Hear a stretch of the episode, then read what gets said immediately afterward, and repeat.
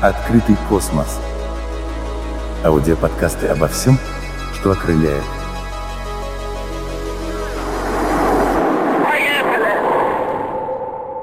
Дорогие друзья, э, Конечно, этот год юбилейный, и мы с удовольствием э, все эти праздничные дни вспоминали Юрия Алексеевича Гагарина и его соратников, всех, кто создавал этот уникальный проект.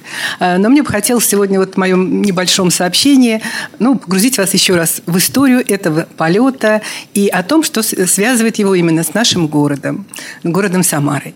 Наш университет и наш музей носит имя Сергея Павловича Королева. Но теперь имя Королева носит еще и аэропорт э, Самары. Это не случайно, потому что именно с Самарой связаны самые яркие страницы э, в деятельности Сергея Павловича Королева. Здесь создавала его знаменитая королевская семерка, и здесь строилась его лебединая песнь э, «Ракета Н-1». Ну, вот наш музей, пользуясь случаем, приглашаю всех посетить, в прошлом году музею исполнилось уже 45 лет. Ну, и, конечно, мы не можем не, не поговорить о Юрии Гагарина, его «Дороге в космос». А, ну, так, собственно, называлась книга его, поэтому э, вот в этом названии много э, сказано и о том, как готовился этот полет. Вообще первые проработки э, возможности полета человека в космос в Советском Союзе обсуждались еще в 1945 году. Только-только закончилась война. И тогда группа энтузиастов э, подготовила проект э, высотной ракеты ВР-190, так называемой, о вертикальном полете ракете с двумя пилотами на борту. Авторами этого проекта был Михаил Тихонравов и Николай Чернышов. Вот. Ну, на самом деле, э, вот их записка в правительство тогда очень серьезное обсуждение прошла, но проект не был реализован по совершенно понятной причине. Время было такое же тяжелое, послевоенное, и стояла задача создать, прежде всего, э, новое ракетное оружие, чтобы достичь паритета с нашими ну, бывшими союзниками, уже ставшими противниками. Поэтому все силы были направлены именно на создание нового типа э, вооружения – ну, официальной датой рождения ракетной, а затем и космической отрасли считается 13 мая 1946 года, когда вышло постановление «Вопросы реактивного вооружения». Этим постановлением определялась структура новой отрасли, главные организации определялись и основные мероприятия по развертыванию работ. Вот именно в этом постановлении главной организацией определялся НИИ-88, Министерство вооружений. А Сергей Павлович Королев был начальником одного из отделов, отдела номер три, и отвечал за работы по ракетам дальнего действия. В феврале 1953 года вышло уже такое вот известное постановление о создании, собственно, баллистической ракеты Р-7 а, и крылатой ракеты. Обе эти работы были поручены руководителю Сергею Павловичу Королеву. И надо сказать, что обе эти ракеты, так получилось, строились, в конце концов, в нашем городе. Вот Таким образом, уже на, на этом этапе э, Самара была вовлечена в новую ракетную отрасль. Ну, параллельно созданию баллистических ракет в Советском Союзе велись э, полеты так называемых геофизических ракет. Это были вертикальные полеты. А, значит, и с этим, в этих полетах участвовали животные. В Советском Союзе эти испытания проводились на собаках. В Соединенных Штатах использовались приматы для этих полетов. Таким образом, в июне 1951 года э, начались эти полеты, и первыми животными, которые достигли космоса, стали собаки Дезика цыган. То есть это были первые живые существа, первые млекопитающие, которые достигли э, высоты э, космических полетов будущих. Они вернулись еще и на Землю. Да, они вернулись на Землю. Они достигли и вернулись на Землю благополучно. Но это был суборбитальный, вертикальный полет. Тогда еще не было орбитального полета. Ну, а уже практические работы по э, полету человека в космос э, начались чуть позже. В 1954 году состоялось такое серьезное обсуждение вопроса на Президиуме Академии наук, когда вопросы о создании искусственного спутника Земли представил Михаил Клавович Тихонравов, и в этой записке также рассматривался вопрос и о пилотируемом полете. И вот в этой работе большую поддержку создатели ракетной техники получили со стороны Келдыша. Владислав Келдыш возглавлял в то время комиссию по исследованию верхних слоев атмосферы а, при Академии наук. И вообще много очень сделал э, для космонавтики. Его и называют главным теоретиком космонавтики. И вот, по сути, благодаря усилиям вот этих ведущих э, специалистов Тихонравова, Королева и Келдыша стало возможно эм, серьезно обсуждать и донести до правительства необходимость и возможность пилотируемого полета человека в космическое пространство. Благо, работы по ракете для этой цели уже велись полным ходом. Ну, дальше, наверное, вам известна эта история. Ну, давайте вспомним. Итак, 21 августа 1957 года состоялся первый успешный пуск баллистической ракеты Р-7, о котором было официально объявлено ТАСС. Спустя чуть больше месяца, 4 октября 1957 года, уже состоялся запуск первого искусственного спутника Земли. Резонанс, который был во всем мире, удивил даже, собственно, руководство страны. Никто не ожидал такого резонанса. Ну, тем более это подхлестнул работы в этом направлении. А еще через месяц, 3 ноября, в космос полетело уже первое живое существо, совершившее орбитальный полет, собака Лайка. Ну, собака Лайка не вернулась из космоса, не было тогда еще Э, способа возвращения на Землю. Тем не менее, конечно, эти колоссальные успехи э, советской космонавтики дали толчок дальнейшему развитию и ускорили работы, собственно, по созданию уже пилотируемого космического корабля. 15 мая 1958 года э, был запущен третий искусственный спутник Земли. Это уже был полноценный спутник, который обладал всеми агрегатами, присущими тяжелому же аппарату. И в этот же день в ОКБ-1 Сергея Павловича Королева, в общем-то, уже были завершены предварительные проработки вопроса о создании пилотируемого полета.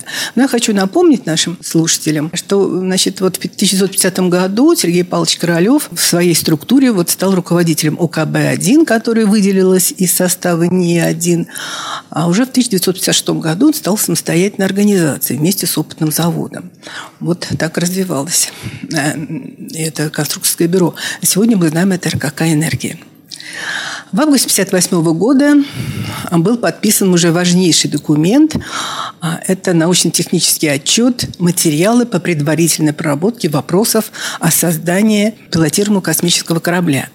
Я почему называю эти даты, чтобы было понятно, в какие короткие сроки все это происходило. Буквально в течение полугода, года разворачивались ну, совершенно потрясающие работы по своей сложности. А, подчеркиваю, это было впервые. Вообще никто не знал даже, как поставить вопрос, как, какие задачи ставить, какие надо решать. Вот все это достаточно оперативно а, проводилось вот. И огромная роль, конечно, Сергея Павловича Королева, всех его соратников. Кстати, к нему перешел работать Михаил Тихонравов.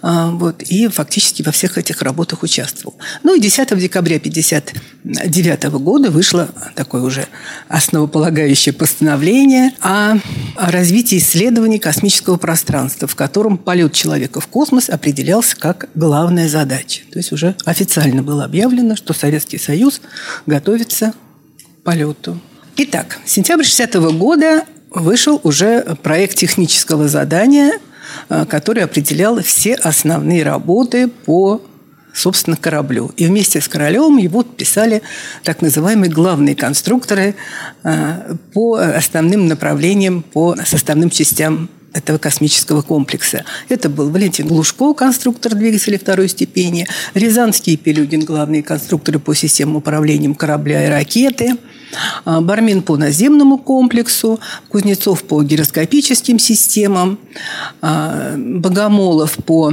системам телеметрии и связи, Исаев двигательная установка, э, тормозная двигательная установка, Косберг двигательная установка второй ступени, а, значит, Алексеев – это средство спасения, скафандр, и э, Ездовский – это руководитель медико-биологической программы. Вот, по сути, эти люди – руководители основных работ по э, созданию пилотируемого корабля, ну и комплекса в целом. Надо сказать, в разные годы состав этот менялся, потому что ну, разные проекты были. Итак, за короткий срок были разработаны действительно системы жизнеобеспечения космонавта, разработаны конструкции, все системы. И с 15 мая 60 -го года начались уже летно-конструкторские испытания самого корабля «Восток». А, вот. Это достаточно была такая трудная задача. Было предоставлено 7 кораблей для испытаний. Два были совсем простые, не было даже, собственно, теплоизоляции. Отрабатывали системы самого космического комплекса. И из этих пусков три пуска были аварийными, два частично успешными и только два успешные. А, Но, ну, кроме того, было произведено 46 пусков ракеты носитель Р-7, а, причем первой и второй ступени 8К-71, и 16 пусков третьей ступени блока Е, который с кораблем, собственно, была. Э, из 16 блоков Е 6 блоков не сработали. Ну, в общем, было достаточно много аварийных систем. Ну, это понятно, очень короткие сроки, очень сжатые сроки все это велось. Но были и успехи. Вот. Ну, наиболее известно, конечно, это полет от 19 августа 60 -го года, э, когда в космос полетели и успешно вернулись собаки «Белка» и «Стрелка». Вот это был первый орбитальный полет. Вот. И тогда они стали первыми космонавтами, получившими известность во всем мире. Это вот как раз все шли испытания в ходе подготовки полета, собственно, Гагарина. Э, ну, кроме того, что была подготовлена ракета, отрабатывался космический корабль, уже стоял вопрос и о наборе, собственно, космонавтов. 11 января 60 года вышло постановление о создании отряда космонавтов и начался отбор в отряд космонавтов. Э, ну, отбор велся по определенным требованиям, ну, которые установил и Сергей Павлович Королев. Ну, в частности, он говорил, что летчик-истребитель – это и есть тот самый универсал, который может э, летать в стратосфере, э, он сам управляет самолетом, он и пилот, и штурман – и вот именно такой, и бортинженер, именно такой специалист и нужен. Ну и второе требование Сергея Павловича Королева было, что к моменту старта космического корабля а, значит, э, пилот, который находится на его борту, способен был выполнять более сложные задачи, чем те, которые ему предстоит подготовка. Вот. Таким образом, было принято решение вести набор из летчиков-испытателей, э, летчиков-истребителей. Сначала просмотрели анкеты, это более 6 тысяч. Отобрали сначала 600 для уже личной беседы и осмотра врачей. Ну, из этих 600 отобрали 200 для прохождения дальнейшего обследования а, в госпитале, в научно-исследовательском институте, госпиталь тогда авиационной, а потом и космической медицины. Вот в число этих кандидатов попал Юлий Алексеевич Гагарин.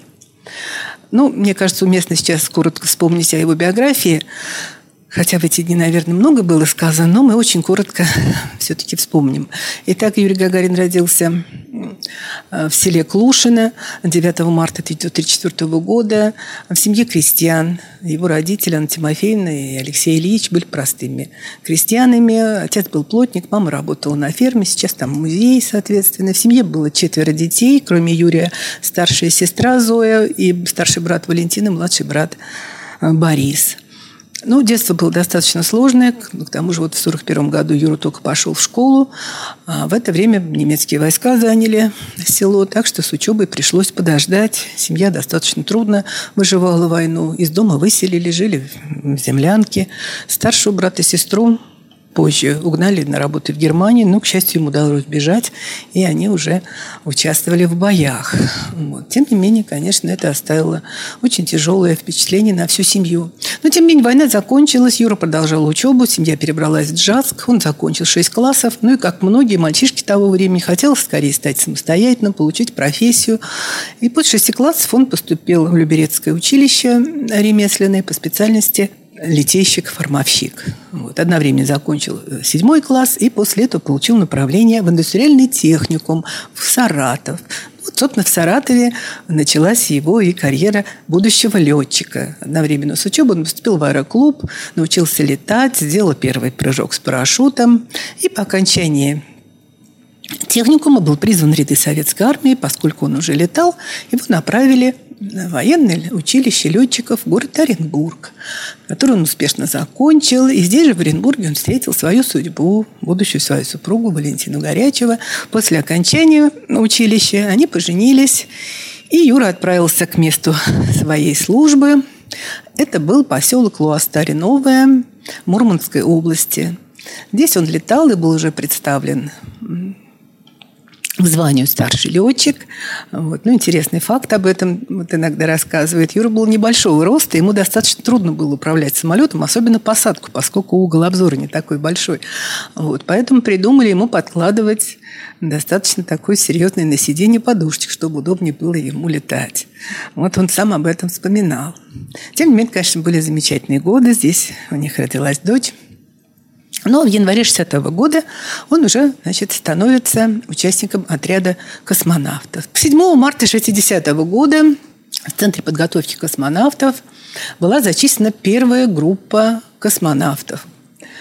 А позднее из этой группы выделилась шестерка тех, кто будет проходить подготовку по интенсивной программе. Обратите внимание на даты. Март, ноябрь, то есть буквально там полгода прошло, и эта первая шестерка космонавтов уже готовилась к первому полету человека в космос. Причем постановлением определялось, что полет уже должен был состояться в конце 60-го года. Ну, по ряду причин ну, одна из них это была трагическая ситуация а, в октябре месяце, когда взорвалась ракета на полигоне. Очень много людей погибло, в том числе маршал Неделин.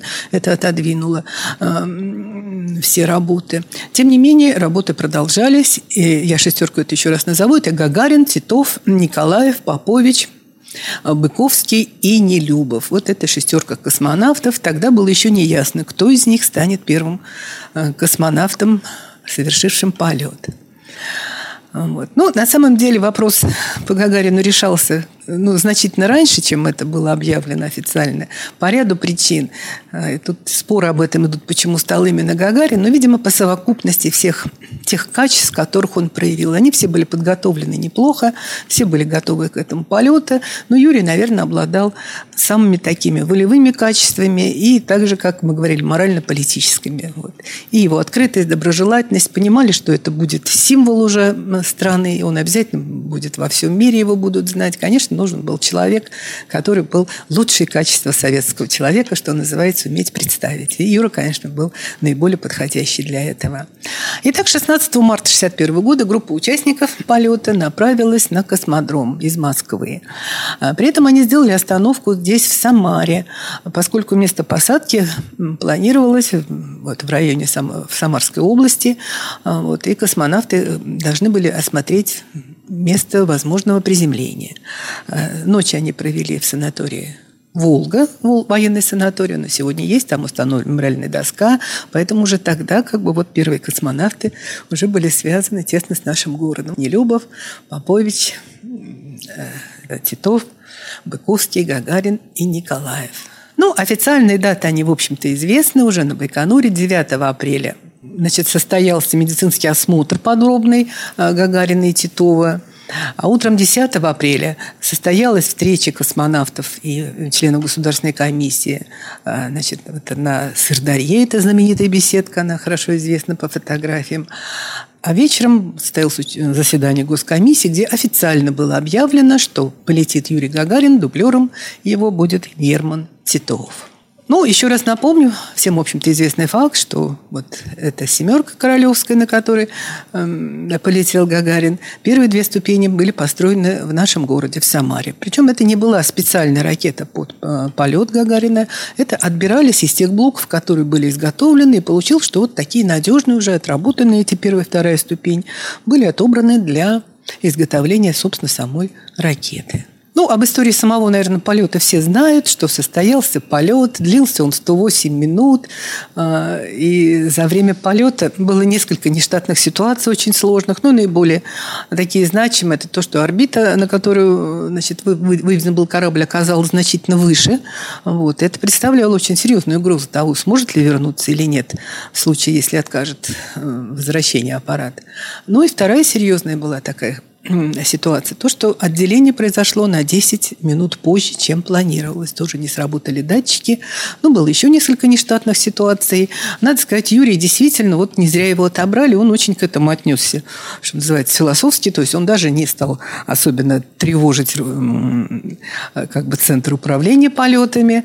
Вот, старался как-то всю эту ситуацию смотреть достаточно философски на нее. Но, слава богу, все произошло Хорошо, отделение произошло, но вот перелетел он несколько сот километров и приземлился, в конце концов, в Саратовской области, вблизи города Энгельс. Вот я думаю, что в эти дни все смотрели эти кадры. А, первые кадры встречи его на Саратовской земле, спускаемый аппарат на месте обгоревший, группу специалистов, которая прилетела туда после, а, чуть позже, в этот же день, среди них Дмитрий Ильич Козлов. Как один из руководителей, участвующих в этой подготовке этого полета, он в это время находился в Москве, но они сразу же вылетели на место приземления. Он, конечно, должен был осмотреть все на месте. Я хочу обратить внимание, что тогда еще не было системы мягкой посадки, и Юрий Гагарин катапультировался с высоты 7 километров. И при спуске тоже была еще одна ситуация. Он 6 минут не мог открыть дыхательный клапан. Тоже достаточно такой рискованный, но опыт у него был большой. Все-таки он смог это сделать. А, таким образом, спускательный аппарат и сам Гагарин приземлились в разных местах. Вот, поэтому место приземления спускаемого аппарата или приземления Гагарина, ну, где-то вот в середине было выбрано тот место, где установлен монумент сегодня. Поскольку место приземления планировалось, еще раз повторю, в Куйбышевской области, здесь же должен быть его отчет, за ним сразу направили уже самолет Ил-14. Кстати, штабом поисковой группы э, также являлась Самара, и штаб находился на аэродроме Кряж. За ним вылетел самолет, который достаточно быстро доставил его в Самару. 12 апреля 1961 года он спускается по трапу самолета, и вместе с ним, за ним генерал Филипп Огольцов – заместитель главнокомандующего ВВС. А, итак, где он приземлился? Приземлился на заводском аэродроме Трехгорка, там, где завод «Прогресс».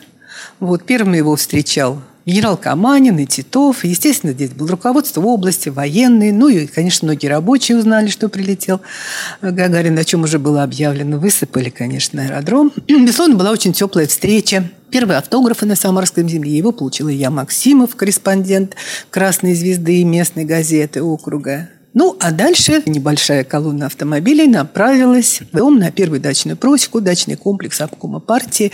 Дом был построен в 1958 году для э, приема Никиты Хрущева, который приезжал на открытие Куйбышевской ГЭС тогда. И вот в этот дом он, в общем-то, знаменательным стал, в общем-то, памятником тоже своего рода. Именно здесь 13 апреля состоялось заседание Государственной комиссии, на котором заслужили впервые отчет Гагарина о полете в космос. Надо сказать, что вечером 12 апреля Юрию не разрешали вообще общаться ни с кем, чтобы он как бы не расплескал эмоции, чтобы он уже наиболее четко все доложил комиссии. Конечно, он прошел обследование, там принял душ, отдохнул.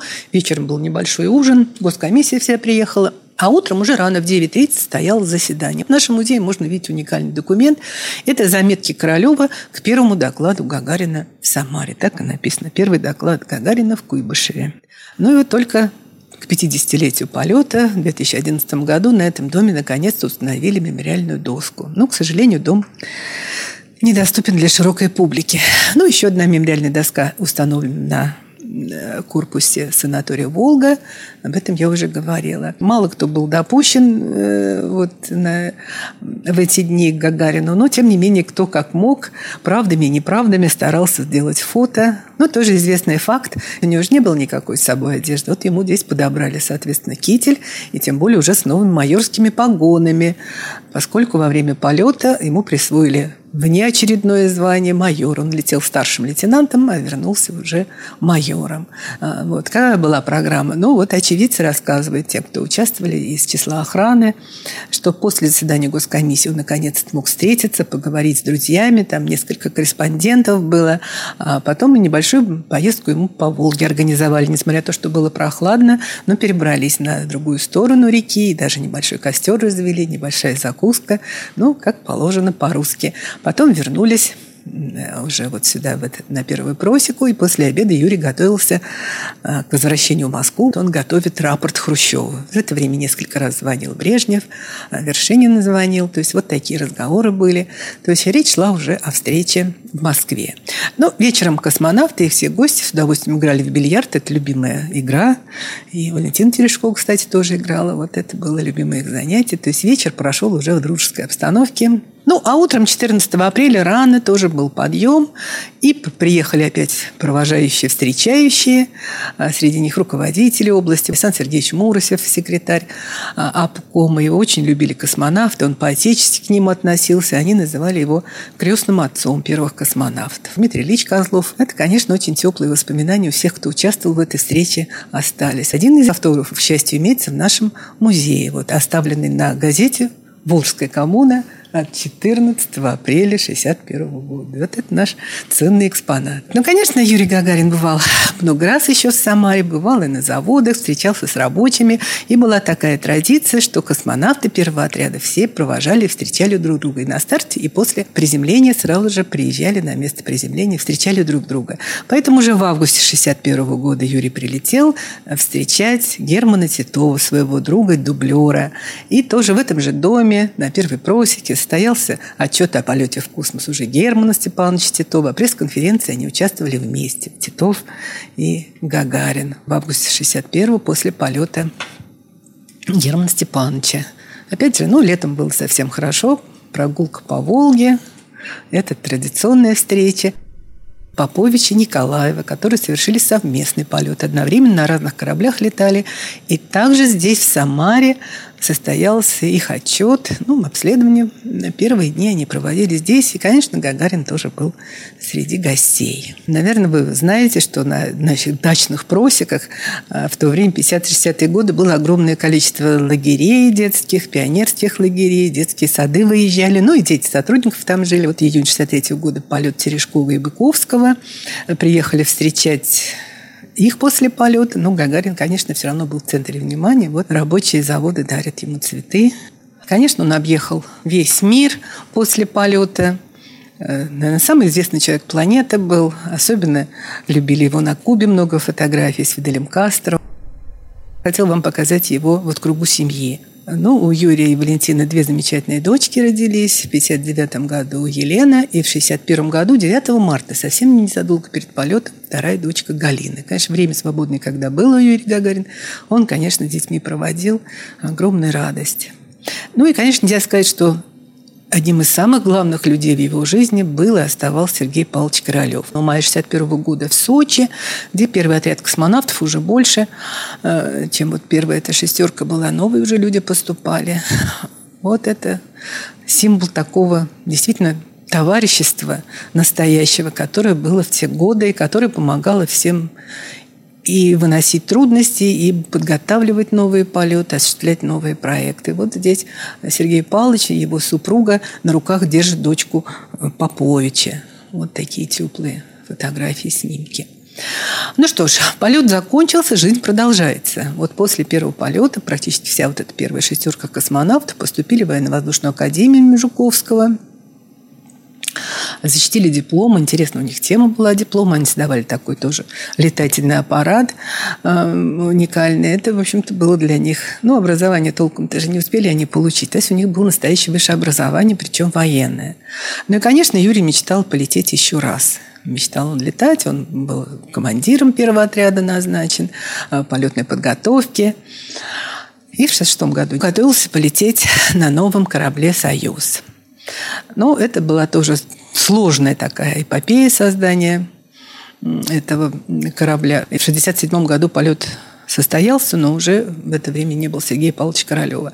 Но да, все-таки приняли решение руководства партии Гагарином, рисковать не будем, и послали Владимира Комарова. Но этот полет закончился трагически. Гагарин очень винил себя, что вот так получилось. Он знал, что в спешке готовился этот полет, что не так подготовлен, как надо было бы. Но так произошло конечно, для него это тоже был еще одна потеря, так же, как вот потеря Сергея Павловича Королева. Юрий Гагарин вел достаточно большую общественную работу, как водится. Вот. И вот на одном э, был съезд в ЛКСМ, где он выступал, и там он тоже произвел неожиданное впечатление на руководство партии, когда высказал, что в нашей стране плохо сохраняют культурное наследие. Вот разрушена триумфальная арка и разрушен храм Христа Спасителя.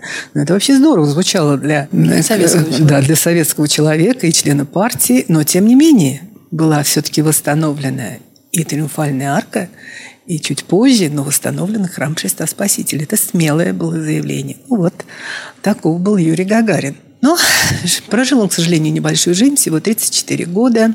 И 27 марта 1968 года вместе с летчиком-испытателем Серегиным разбились на самолете ути МиГ-15, который он прекрасно знал. Кстати, самолет такого типа строились тоже у нас в Самаре на заводе «Прогресс». Конечно, это была очень огромной трагедией для всего советского народа. Конечно, проводить его пришли тысячи людей. Во всем мире очень сожалели об этом. Ну, так вот, такая короткая, но яркая жизнь Юрия Гагарина. Конечно, он оставил неизгладимый след и до сих пор остается примером. Почему? Потому что первым всегда труднее. Хотя это был всего лишь один полет. Но Здесь много очень разных аспектов вообще значения его полета. Почему торопились? Потому что стремились быть первыми. Казалось бы, какая разница? Нет, разница была. Знали, что американцы готовят свой полет. Алана Шепарда, и он состоялся 5 мая чуть позже, но это был суборбитальный полет, то есть только вертикальный. Вот. А вот достижение в космосе и по многому повлияло и на отношение к стране. Как бы то ни было, но, конечно, вот эти первые успехи в космосе, первый спутник, первый э, космонавт, первый э, совместный полет, первая женщина-космонавт. Вот все эти полеты, это, конечно, было очень значимое событие. Это, безусловно, укрепляло авторитет и очень много дало для, собственно, самих э, жителей страны, для тех, кто работал в этой отрасли, да и других отраслях. Это окрыляло, это давало надежду и стремление развивать страну, создавать новые проекты какие-то, участвовать. То есть это был, конечно, колоссальный толчок вообще развития страны во всех смыслах. Вот эту презентацию мы представляли французским гостям, просили побольше о его семье. Дочь его Елена Гагарина, она генеральный директор музея в Кремля, наверное, вы знаете. А Галина, она профессор, преподает в Академии Плеханова. Кстати, она была у нас на 50-летие полета, и Елена Гагарина бывала. Жизнь продолжается. К сожалению, Валентин Ивановна в прошлом году не стала его супруги. Ну, вот это вот короткое сообщение на то, что я хотела вам рассказать. Открытый космос. Аудиоподкасты обо всем, что окрыляет.